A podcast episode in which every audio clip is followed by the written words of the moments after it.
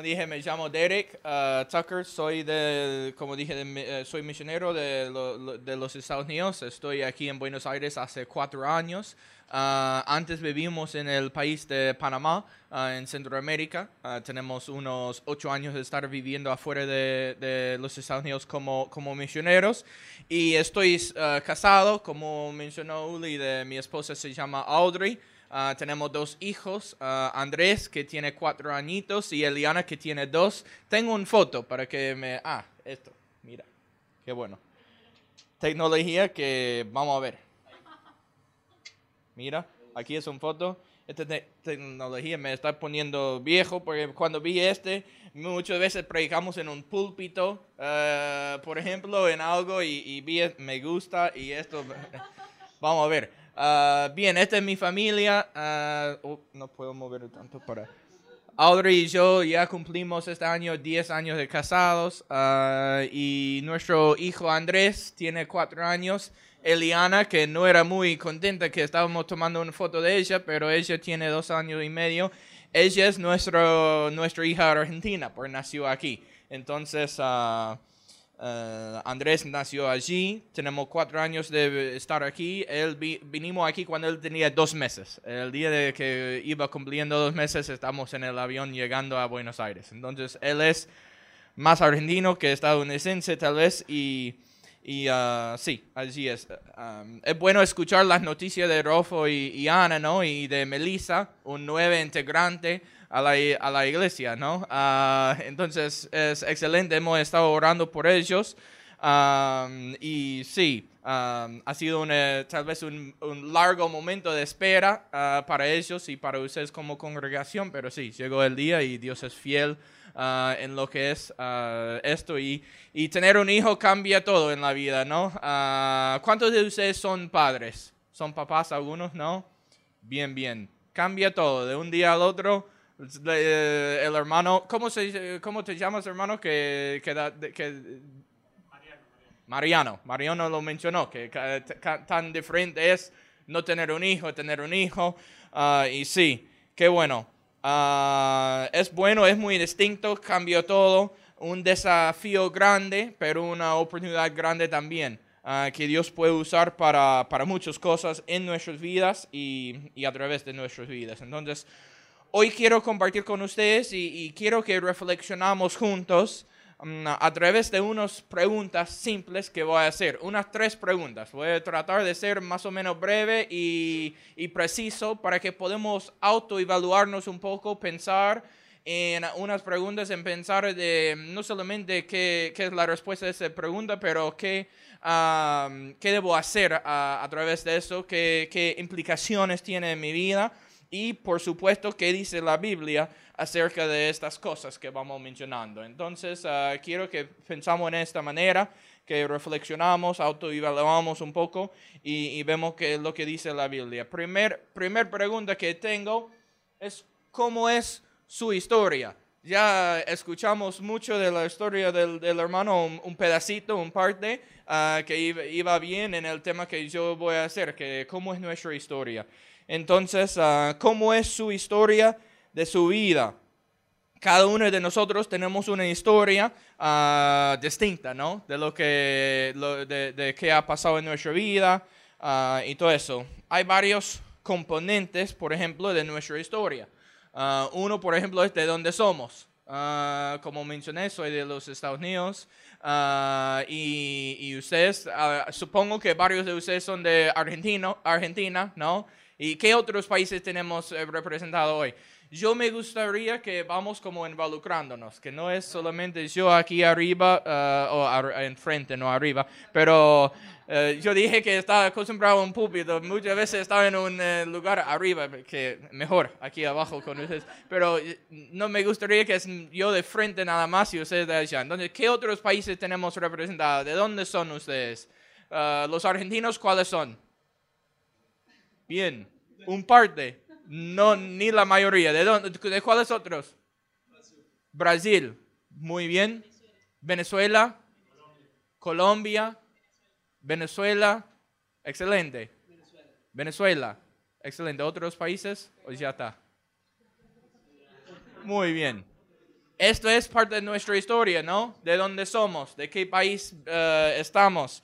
Um, yo soy del estado de Texas, uh, en los Estados Unidos. La ciudad se llama Houston.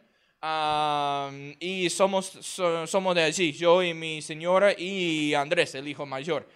Otro como componente, podemos decir, de su historia, por ejemplo, es cómo es su familia. Como mencioné, yo soy casado, uh, tengo dos hijos, uh, también tengo un hermano mayor, vengo de una, de, tengo a mi mamá y papá, uh, después tenía a mi suegro y mi suegra, uh, después desafortunadamente uh, de, se divorciaron mis papás, y tengo ahora padrastro y madrastro, y después se, se divorciaron, se, se va complicando la, la, vida un poco, ¿no? Eh, se, des, otra vez desafortunadamente se divorció mi, los papás de mi señora, entonces tengo, no sé, no, no tiene nombre creo, el esposa de mi suegro. No sé, ni hay palabra. Entonces, uh, entonces nuestros hijos tenemos que tenemos nombres diferentes para ellos. Tienen siete abuelos, en, cambio de cuatro o menos siete. Entonces, bien, pero este es parte, este es un componente o un parte de mi historia, ¿no? Otra parte es situaciones de vida. Tal vez sos de una ciudad, grande, tal vez sos de un área rural, tal uh, otra situación de vida que estudiaste, a qué te dedicas, muchos uh, aspectos de nuestra historia, ¿no? Y el componente más importante de nuestra historia es el aspecto espiritual, eh, cómo es su historia espiritual. Uh, les comparto uh, parte de mi historia espiritual y parte de mí como el comienzo mío. Por ejemplo, yo, yo nací en una familia cristiana, uh, es decir, que mis papás eran creyentes, asistimos con regularidad a la iglesia. fuimos todos los días, o todos los días, no, todas las semanas, cuando, como a los domingos, por ejemplo, los miércoles, algunas actividades, otras actividades, siempre estábamos muy involucrados en, en la Biblia. Después, después, cuando fui creciendo, incluso había un club de la Biblia. Entonces, el club de la Biblia había como una competencia, eh, eran chicos de, no sé, 10, 11, 12 años, de, de memorización de, de, versículos y después de como una, uh, una, de ver quién podría buscar algún texto bíblico más rápido. Entonces, estábamos como 10 de nosotros con las manos en la Biblia, listos para verlo, ¿no? Estaba en el club de la Biblia, incluso muy metido en las cosas de la iglesia. y un domingo, uh, yo recuerdo que estaba en la iglesia, como siempre, uh, un predicador visitante prediqué, no recuerdo la fecha, ni recuerdo su nombre, ni nada, pero durante el mensaje me di cuenta que yo no tenía una relación personal con Cristo. Lo que yo tenía fue un hábito religioso. Tenía mucha información acerca de Cristo, sabía toda la información, las respuestas de cómo podría responder a esto, pero me di cuenta que no tenía una conexión personal con Jesús. Entonces decidí este domingo, uh, aquel domingo, poner mi fe en Cristo y empecé a crecer espiritualmente. Empecé a leer la Biblia y asistir a la iglesia, no por obligación, pero porque quería hacerlo. Tenía las ganas de acercarme más a Cristo. Entonces Dios empezó a cambiar mi vida. Uh, poco después, a través de un viaje misionero afuera de los Estados Unidos a otro país, me di cuenta que yo podría servir a Dios también. Que el propósito de Dios no era que no fue que yo me sentaba cómodo y recibí información, que yo podría ofrecer algo para él y hacer algo para servirle. Entonces, esto fue como el comienzo, el parte como inicial de mi historia espiritual, de lo que Dios iba haciendo en mi vida uh, hace unos años ya. Um, cada uno de nosotros tenemos una historia. A veces pensamos, me gustaría que mi historia fuera así, o yo preferiría que mi historia, mi historia hubiera hecho en una manera diferente, pero nuestra historia es nuestra historia. Uh, el otro día estaba charlando con un hermano Ah, y yo le dije un par de los detalles que estaba dando a ustedes que nací en una casa uh, cristiana, en un hogar cristiano. Él me dijo, no entiendo qué significa eso. él es creyente, pero de grande se puso creyente. Él dijo, yo no tengo un contexto de entender qué significaría un hogar cristiano. Y ahora él es un papá tratando, luchando de que sus hijas entiendan que es un hogar cristiano. Entonces allí charlamos bien de en, en, mi vida como hijo de cristianos y en mi vida como papás de hijos, qué significa para mí algunas partes de ser un hogar cristiano y podríamos charlar un poco. Tal vez tenía algo para ofrecerlo como para animarle y ayudarle. En su vida, él tenía algunas cosas para decir a mí, para animarme a mí, de enseñarme a mí. Entonces, fue muy distinto nuestra historia, pero um, nuestra historia es nuestra historia. No lo podemos cambiar, en particular el pasado. El futuro, tal vez sí. El pasado, no tanto. Entonces, cada historia es distinto y no hay dos iguales pero su historia es importante y Jesús quiere usar su historia. Y Él quiere impactar a personas alrededor suyo a través de lo que Él ha hecho en sus, en sus vidas. Entonces, quiero ver un texto de la Biblia hoy que de un hombre con una historia ah, muy llamativa, podemos decir, o muy diferente. Y quiero, yo pedí a, a Julio o a alguien que me lea, perfecto, para que no me escuchen solamente a mí. Uh, ese se encuentra en Marcos 5, uh, versículo 1 a 20. Lo voy a poner aquí y no sé si quieres, si quieres no hay problema. Con esto ya estamos leyendo uh, 5, uh, Marcos 5, 1 a 20. Bueno, leo. Dice, cruzaron el lago hasta llegar a la región de los Gerasenos. Tan pronto como desembarcó Jesús, un hombre poseído por un espíritu maligno, le salió el encuentro de entre los sepulcros. Este hombre vivía en los sepulcros y ya nadie podía sujetarlo, ni siquiera con cadenas. Muchas veces lo habían atado con cadenas y grilletes, pero él los destrozaba, y nadie tenía fuerza para dominarlo. Noche y día andaba por los sepulcros y por las colinas, gritando y golpeándose con piedras. Cuando vio a Jesús desde lejos, corrió y se postró delante de él. ¿Por qué te entrometes, Jesús, Hijo del Dios Altísimo? gritó con fuerza. Te ruego por Dios que no me atormentes. Es que Jesús le había dicho, sal de este hombre, espíritu maligno. ¿Cómo te llamas? le preguntó Jesús. Me llamo Legión, respondió, porque somos muchos, y con insistencia le suplicaba a Jesús que no los expulsara de aquella región. Como en una colina estaba paseando una manada de muchos cerdos, los demonios le rogaron a Jesús, Mándanos a los cerdos, déjanos entrar en ellos. Así que él les dio permiso. Cuando los espíritus malignos salieron del hombre, entraron en los cerdos, que eran unos dos mil, y la manada se precipitó al lago por el despeñadero y allí se ahogó.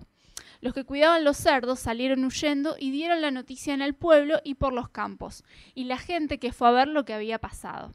Llegaron a donde estaba Jesús y cuando vieron al que había estado poseído por la legión de demonios, sentado, vestido y en su sano juicio, tuvieron miedo. Los que habían presenciado estos hechos le contaron a la gente lo que había sucedido con el endemoniado y con los cerdos. Entonces la gente comenzó a suplicarle a Jesús que se fuera de la región. Mientras subía Jesús a la barca, el que había estado endemoniado le rogaba que le permitiera acompañarlo. Jesús no se lo permitió, sino que le dijo, vete a tu casa, a los de tu familia, y diles todo lo que el Señor ha hecho por ti y cómo te ha tenido compasión. Así que el hombre se fue y se puso a proclamar en Decápolis lo mucho que Jesús había hecho por él, y toda la gente se quedó asombrada. Gracias fue un poco largo, para, para, eso, para no escuchar solamente a mí, me pidió la hermana. Gracias. Ah, un hombre endemoniado, dice la historia, y una vida distinta. Imagínate este hombre que va a ser, que, cómo sería su historia ah, de compartir lo que, lo que había pasado en su vida, ¿no?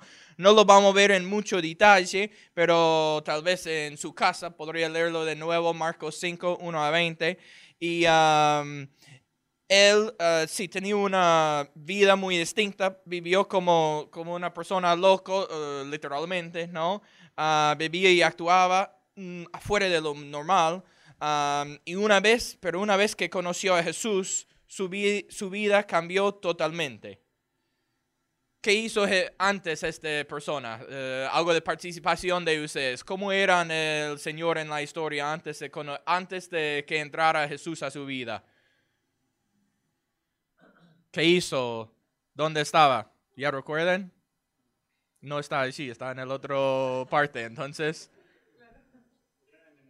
era endemoniado. En, eh, eh, eh, la gente eh, querían que ponerlo en cadenas, pero no podría, él los rompía. Andaba, ¿dónde andaba él? ¿Dónde vivía, podemos decir? En los sepulcros, sí, sí, como en el cementerio. Un lugar un poco diferente, distinto. Cuando estabas buscando su casa, tal vez no buscaba en este tipo de lugar. Poco raro. Bien, y una vez que Jesús conoció al Señor, ¿cómo era la interacción? Él había dicho a los, al, al espíritu maligno que salía de él y, y había una conversación, ¿no? Ah, con Jesús, con el, ah, con el espíritu, ah, diciendo que, ¿y qué pidió el espíritu al final? Que ir a los cerdos, que había un grupo de cerdos, ah, dos mil dice, y ah, Jesús dijo, sí, que vaya, y corrieron a, al agua, ¿no? Y ya está, acabó eh, los cerdos. Y después, ¿cómo e- era este hombre? Dice que estaba allí. ¿En qué situación después? Después de que el espíritu maligno salió de él, ¿cómo estaba? Vestido, que significa que antes que no era vestido, otra parte raro de su historia, ah, pero sí, estaba allí vestido, ¿qué más? Sentado, normal, podemos decir, ¿no? Jesús vino y, y cambió su vida en una manera muy, muy ah, distinta y muy, en una manera muy significativa. Podría ser que algunos de nosotros hemos sido, hemos experimentado un cambio así, un día al otro, muy distinto.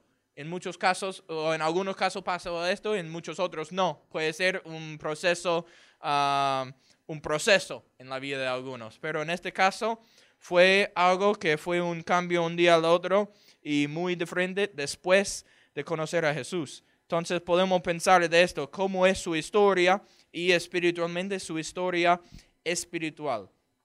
Y si estás aquí y nunca has puesto su fe en Cristo, uh, su historia no incluye a Jesús. Puede ser que incluye el hábito de asistir a la iglesia. Mi historia incluía el hábito de, de asistir a la iglesia, pero no de conocer a Cristo. Si no has puesto su fe en Cristo, la historia suya no incluye a Jesús, pero este puede cambiar. Puedes seguir a Cristo y poner su fe en Él. Es la decisión más importante que puedes uh, tomar en tu vida. Entonces, ¿cómo lo haces? Eh, em, empiezas reconociendo su estado espiritual. Nuestro estado espiritual sin Cristo no podemos llegar al cielo. Somos muertos espiritualmente en nuestro pecado. Tenemos que dar la espalda al pecado y, y seguir a, a, Cristo y tener fe en Él. Hay un versículo que da como un resumen de todo, Romano, de, de cómo conocemos a Cristo. Romanos 19 dice, si confiesas con tu boca que Jesús es el Señor y crees en tu corazón que Dios lo levantó de entre los muertos, serás salvo. Es un resumen, ¿no? De cómo, qué hay que hacer para ser salvo. Confesar nuestros, con nuestras bocas que Jesús es el Señor y creer nuestro corazón que Dios lo levantó de entre los muertos. Si no has tomado la decisión de seguir a Cristo en su vida, te animo a reflexionar en lo que significa. Uh, si quieres hablar más del tema, por favor, después hablamos, hablas con otro líder de la iglesia para que podamos hablar más de qué significa poner nuestra fe en Cristo. Es la decisión más importante de, de, de, de lo que podemos hacer, es el parte de la historia nuestra que, que cambiaría todo. Entonces, uh, Jesús puede ser parte de la historia. Eh, y te, te, quiero animar a que pensamos en esto. Um, la primera pregunta general entonces es cómo es su historia, ¿no? Y vamos a ver uh, otra vez un parte de este texto para ver como introducción a la segunda pregunta. Vamos a leer de nuevo estos tres versículos, lo hago yo esta vez, pero Marcos 5, 18 a 20 dice, mientras subía Jesús a la barca, el que había estado endemoniado le rogaba que le permitiera acompañarlo. Jesús no se lo permitió, sino que le dijo, vete a tu casa, a los de tu familia, y diles todo lo que el Señor ha hecho por ti y cómo te ha tenido compasión. Así que el hombre se fue y se puso a proclamar en Decápolis lo mucho que Jesús había hecho por él, y toda la gente se quedó asombrada. ¿Qué pasó en estos versículos? el, hombre quería seguir a Cristo, ¿no? Se, quería ir con él físicamente. Voy de aquí, te voy a seguir. Quería entrar la barca y seguirlo, pero ¿qué, qué dije Jesús? No puedes ir conmigo. Un poco raro la situación. Seguir a Cristo era una, algo que varias personas lo estaban haciendo. Pero en cambio de permitirlo seguir a él, ¿qué dijo que Jesús al hombre? ¿Qué, qué quería Jesús que el hombre hizo?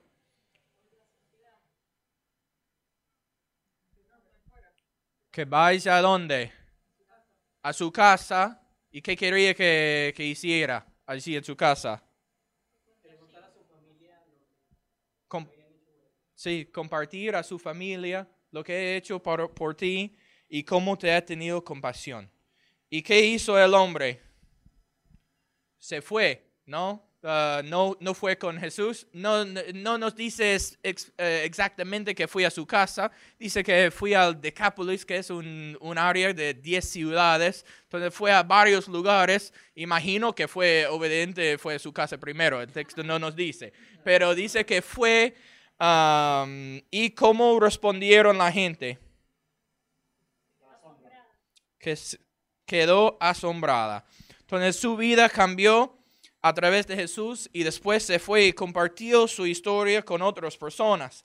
Y las personas estaban asombradas por su historia. Entonces, pregunta número dos para nosotros hoy es compartiendo su historia. Estoy refiriendo a la historia de vida espiritual, de lo que Jesús ha hecho en nuestras vidas. ¿Lo estás compartiendo? ¿Por qué o por qué no?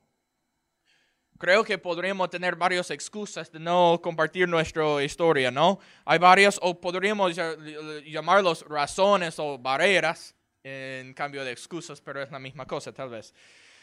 Una, eh, unas excusas, por ejemplo, podría ser que no sé suficiente de la Biblia, no quiero ofender a nadie, o no quiero que me preguntan algo difícil, puede ser un miedo, una barrera, no tengo el don de evangelismo, no es algo que sale natural, entonces no lo hago. No tengo tiempo o estoy preocupado en mis cosas. Necesito más tiempo en el Señor primero. Después de, no sé, unos semanas, meses, años, empezaría a compartir después, más tarde. O muchas otras razones podría ser que estamos usando o diciendo. ¿Estás compartiendo su historia o estás usando una de estas razones? Um, ¿qué, hemos visto en la historia del endemoniado? Él fue compartido a todo. ¿Qué fue, ¿Qué fue el contenido del mensaje de este hombre? Lo que Dios había hecho en su vida, su historia, el contenido de lo que él compartió a los demás fue lo que había pasado a él. Simplemente explicó lo que Jesús había hecho en su vida. Y si sos un creyente así, si somos todos que hemos aceptado a Cristo y, eh, y, hemos seguido a Él, tenemos algo para compartir. Tenemos una historia para compartir. El Evangelio significa las buenas noticias. Tenemos cosas buenas para compartir a los alrededor nuestra. ¿Qué tipo de entrenamiento tenía el hombre? ¿Había leído toda la Biblia? No sé fue al seminario? Supongo que no. Ah, hizo un curso de discipulado de 12 semanas antes de irse a, evangelizar. No lo veo en el texto. No estoy diciendo que estas cosas son malas, por, por supuesto, son buenas, pero no son requisitos para compartir nuestra historia. Él fue directo y compartía lo que Jesús había hecho en su vida y que el resultado fue a través de esto, la gente se quedaron asombrada. Había un impacto de algún tipo ah, a través de, la, de, su historia. Un impacto tenía. Vamos a otro versículo acerca de esta pregunta, de que si estamos ah, compartiendo nuestra historia. Vamos a ver un versículo en Mateo, Mateo 5, 13 a 16. Lo, lo leo yo también. Dice, ustedes son la sal de la tierra, pero si la sal se vuelve insípida, ¿cómo recobrará su sabor? Ya no sirve para nada, sino para que la gente la deseche y la pisotee. Ustedes son la luz del mundo. Una ciudad en lo alto de una colina no puede esconderse, ni se encienda una lámpara para cubrirla con un cajón. Por el contrario, se pone en la repisa para que alumbre a todos los que están en la casa. Hagan brillar su luz delante de todos, para que ellos puedan ver las buenas obras de ustedes y alaban al Padre que está en el cielo. Este pasaje habla de dos cosas que nosotros como creyentes somos, somos estas dos cosas. ¿Cuáles dos cosas son? Primero que menciona el texto. Sal, que somos la sal de la tierra. El, ¿Qué es el propósito de la sal? En aquellos días tenían dos propósitos importantes. Uno que es que da sabor a la comida, o hoy en día lo usamos así, ¿no? Que, que, comida sin sal y con sal es muy distinto y un poco de sal impacta una cantidad grande de comida. No necesitas mitad sal y mitad lo que vas poniendo, ¿no? Necesitas un poquitito nada más. Un poquito hace mucho. Y si vas a tener algún problema de salud después. Pero en aquellos días fue muy importante y aún más importante que el sabor era para la preservación de la comida, que ellos no tenían refrigeración, pero podrían como poner sal y después tratar la comida o la carne, por ejemplo, de una manera y la preservaba. Y algunos eh, comentaristas dicen que Jesús probablemente estaba hablando de la preservar. ¿Qué significa? Si somos la sal del mundo, la, preservación del mundo a nivel espiritual, debemos impactar, debemos ir eh, para que no se, se pudre la, comida y podremos tener un impacto y, cambiar la situación y que Dios obra a través de nosotros, a través de nuestras vidas.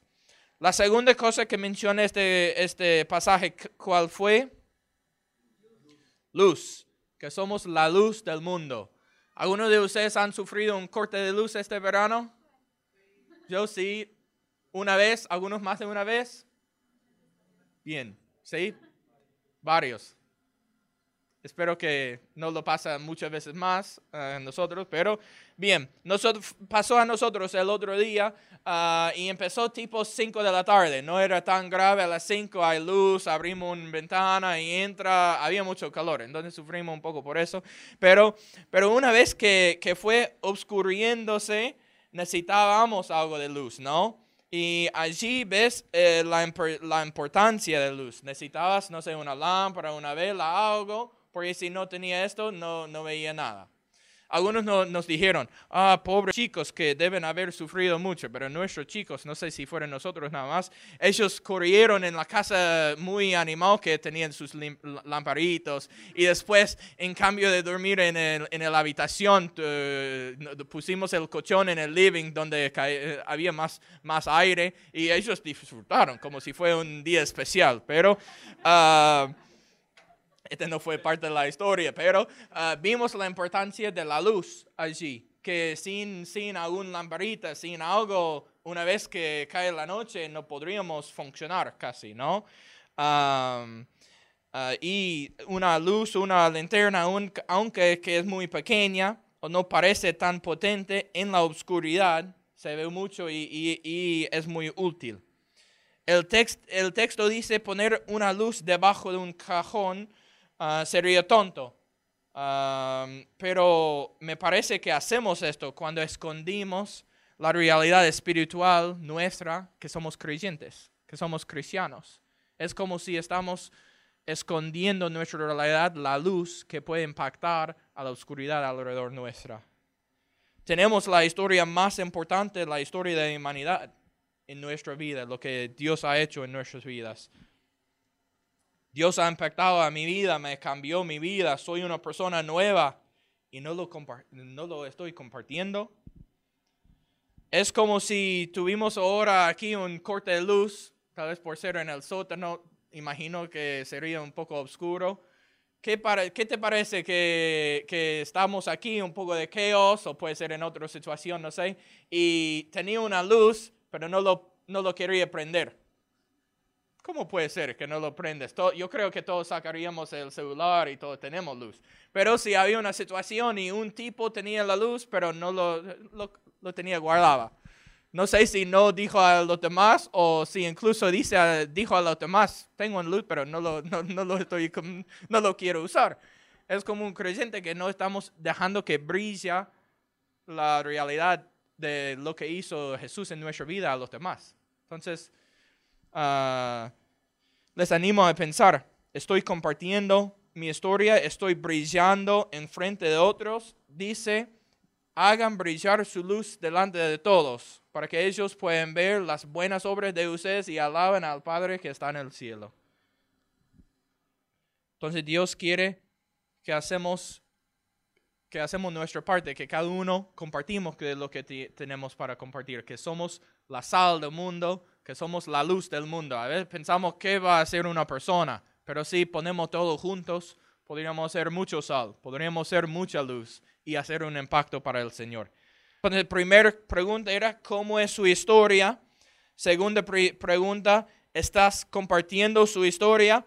Y tercera pregunta es, ¿cómo podemos tener un impacto generacional a través de esta historia? ¿Cómo podemos tener un impacto multiplicador? ¿Cómo podemos ver que esta historia te hace eficaz en, en, multiplicarse, en, en tener un, un, un impacto, un sí, un impacto eh, en las vidas de los alrededor nuestras. Un versículo como clave para mí, para mi vida en realidad y mi ministerio, ha sido 2 Timoteo 2.2. Ah, dice 2 Timoteo 2.2, lo que has oído de mí ante muchos testigos, esto encarga a hombres fieles que sean idóneos para enseñar también a otros. Este versículo habla de un impacto generacional que podemos tener a través de lo que Dios ha hecho en nuestras vidas, impactar a los demás. Mira, yo veo cuatro generaciones de impacto en este versículo. Uh, uh, sabemos que Pablo escribió esta carta a Timoteo. Era como uno de sus como discípulos. Él había mentor, mentoreado a Timoteo. Ah, fue un tipo más joven de él y él ayudaba y animaba y a Timoteo. Entonces él, eh, Pablo empieza diciendo lo que has oído de mí ante muchos testigos. Él está diciendo lo que yo he dicho en otras ocasiones. Entonces el primer como generación es Pablo. ¿No? Y él dice lo que, lo que, es, eh, lo que has dicho a, mí, Pablo está escribiendo a Timoteo. Esto encarga a hombres fieles. Otra versión dice personas fieles. No estamos siendo machismos, decir hombres nada más, pero a personas fieles. ¿Para qué? Para que ellos pueden enseñarlo a otros. Entonces tenemos a Pablo, tenemos a Timoteo. Él animaba a Timoteo a enseñar a otros para que ellos podrían enseñar después a otros. Eh, cuatro generaciones de impacto. Pablo, Timoteo, otros, hombres fieles y otros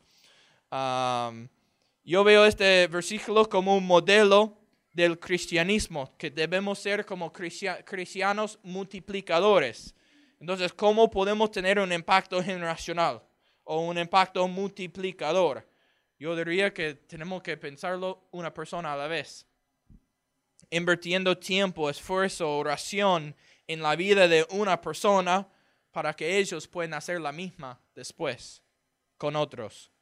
Si yo tengo un impacto, si, yo, si yo llego a poder impactar una vida y él o ella va y impacta otro, y después esta persona va y impacta otro, podemos tener un impacto enorme al final. No se trata de solamente lo que puede hacer el pastor de una iglesia. No se, puede, no se trata solamente de lo que puede hacer un misionero o el encargado sería muy limitado si solo unos pocos estamos involucrados en lo que Dios tiene para nosotros. Estoy hablando de lo que Dios puede hacer a través de cada cristiano, de cada uno de nosotros, cada uno de ustedes.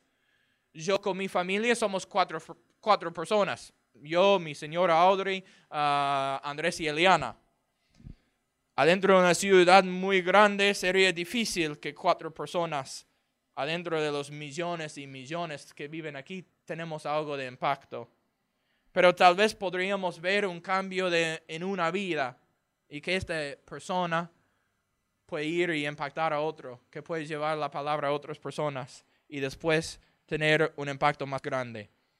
Nuestro trabajo puede multiplicar y hay que empezar impactando o con el cambio una vida a la vez. Entonces quiero preguntarles que qué es la persona que puedes impactar, con quién puedes compartir su historia. Probablemente hay alguien en su vida quien necesita conocer al Señor, necesita conocer las buenas noticias, podemos decir, o alguien que puedes ayudar en su caminata con Dios. Lo, lo, ver así, que cada uno de nosotros necesitamos un Pablo y cada uno de nosotros podríamos buscar un Timoteo. Entonces, ¿quién es su Pablo? ¿Quién es el persona en el texto de 2 Timoteo que, que te ayuda? Como alguien como que da consejos, que invierte tiempo en vos, que te ayuda. No estamos en esto solo. Si yo salgo y trato de hacer todo solo, es muy posible que voy a fracasar.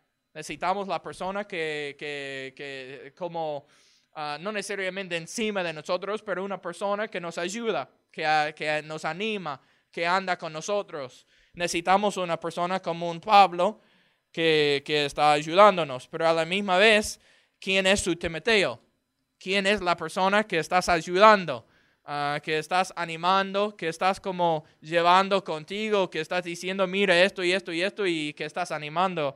Yo lo veo como, como un mano arriba para ayudarme a sostenerlo, pero un mano como ayudando a alguien también. Si, si tenés uno y no el otro, estaríamos desbalanceados. Imagínate si alguien está eh, saliendo de, allí, si no estás bien allí, uh, podrías caerse, ¿no? O si estás así, sin nada abajo, sos como un peso muerto que está así nada más, como me ayúdame, ayúdame, pero nunca ofreciendo a, a nadie también. Entonces, ¿quién es su Pablo? ¿Quién es su Timoteo?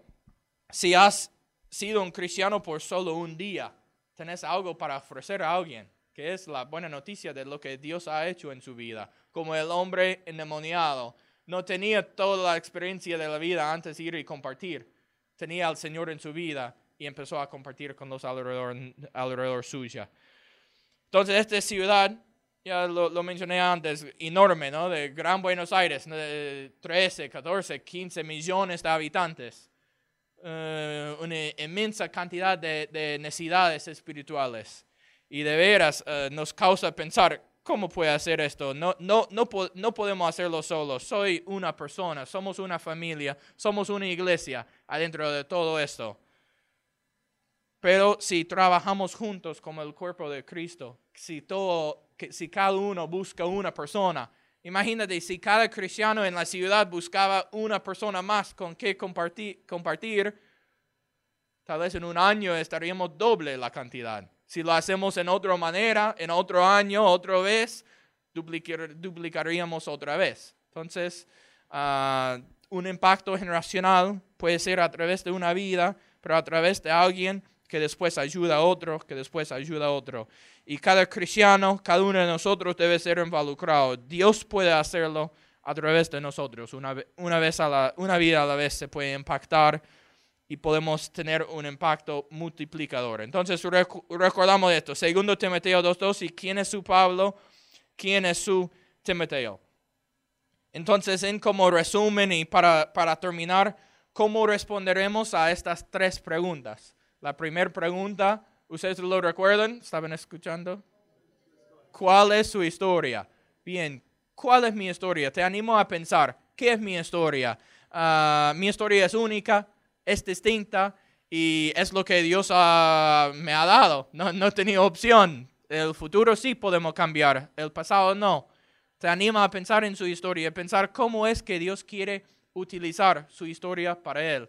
Si como mencioné, si no has tomado la decisión de seguir a Cristo, de poner su fe en Él, el primer paso al nivel espiritual de su historia sería poner su fe en Él y ver lo que Él quiere hacer a través de su vida. Él quiere tener un impacto y quiere utilizar nuestra historia. Entonces, ¿cómo es su historia? Y la segunda pregunta. ¿Estás compartiendo su historia? Te quiero animar a pensar, ¿estoy compartiendo mi historia o lo podría compartir más o de una manera distinta? Eh, a veces nos ayuda a pensar o poner o pensar con quién debo compartir lo que Dios ha hecho en mi vida. Si te animas, poner algunos nombres para orar por ellos. Oremos por ellos. Oremos que Dios nos da una oportunidad de, orar, de, compartir con ellos.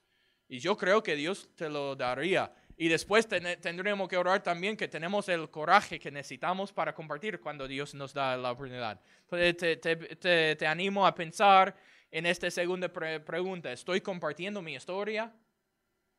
¿O estoy pensando en una de las excusas o razones o barreras de, de, de este que, que habíamos mencionado?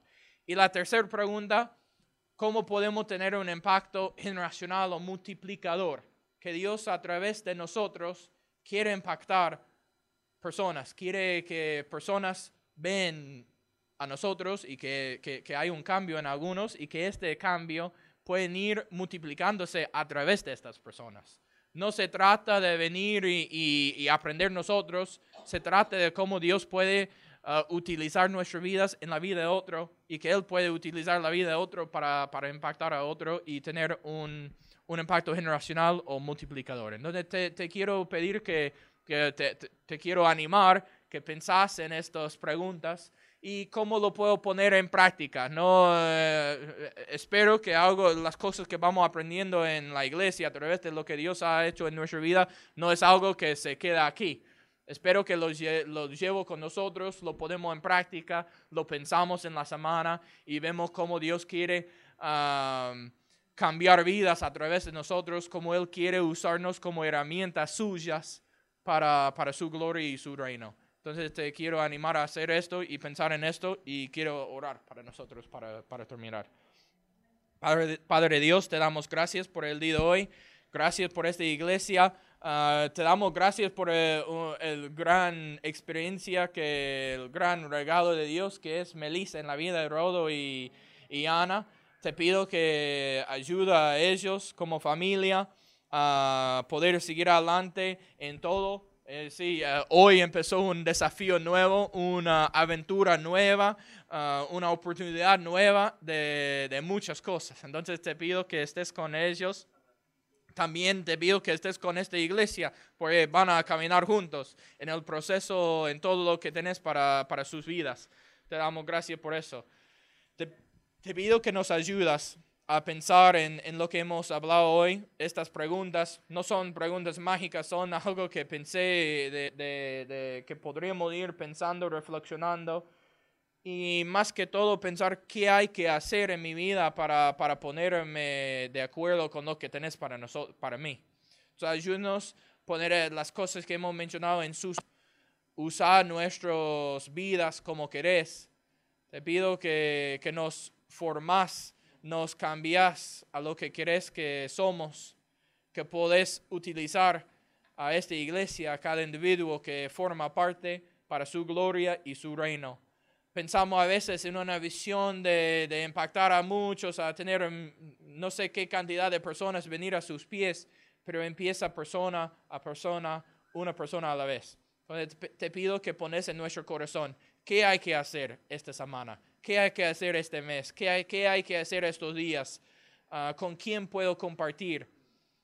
¿Cómo puedes impactar a la gente alrededor nuestra a través de su palabra, a través de mi historia, a través de lo que has hecho en mi vida? Entonces ayúdanos a ser fiel en lo que has, has pedido que hacemos y ver qué quieres hacer a, través de nuestras vidas. Te doy gracias por la oportunidad de venir aquí, de charlar con mis amigos, hermanos, hermanas aquí te pido que nos va ayudando a ver qué tenés para nosotros todos los días y cómo podemos seguir adelante en nuestro proceso de profundizar contigo y ver el impacto que podemos tener en, a través de lo que haces en nuestras vidas. En el nombre de Jesucristo oremos. Amén.